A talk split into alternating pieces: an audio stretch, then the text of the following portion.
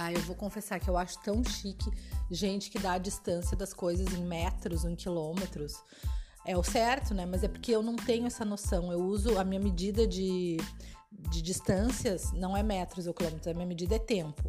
Quanto tempo tu vai chegar em tal lugar, né? As pessoas perguntam assim: qual a distância daí até a beira da praia? Eu digo, é 20 minutos a pé, 5 minutos de carro e 10 minutos de bicicleta. É o que eu sei dizer, não sei calcular a distância em metros.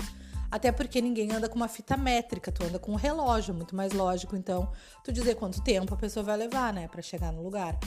Aquela pessoa que diz, ah, até Porto Alegre dá 160 quilômetros. Ah, não faço a menor ideia. Se me disser que dá 5 horas, dá 4 horas, aí tá falando a minha língua, né?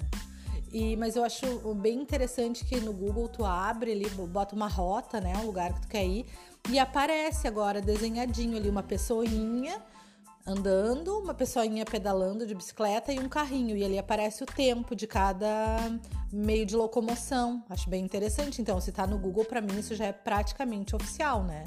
Acho, inclusive, que o futuro vai ser assim. Ninguém mais vai usar esse negócio de dizer que tal coisa fica a tantos quilômetros. Eu acho que todo mundo deveria já ir usando, inclusive, já vamos combinar isso, todo mundo já vai usando, falando em tempo, tá, gente? Uh, fica três horas de distância, enfim, vamos nos organizando para fazer um futuro melhor.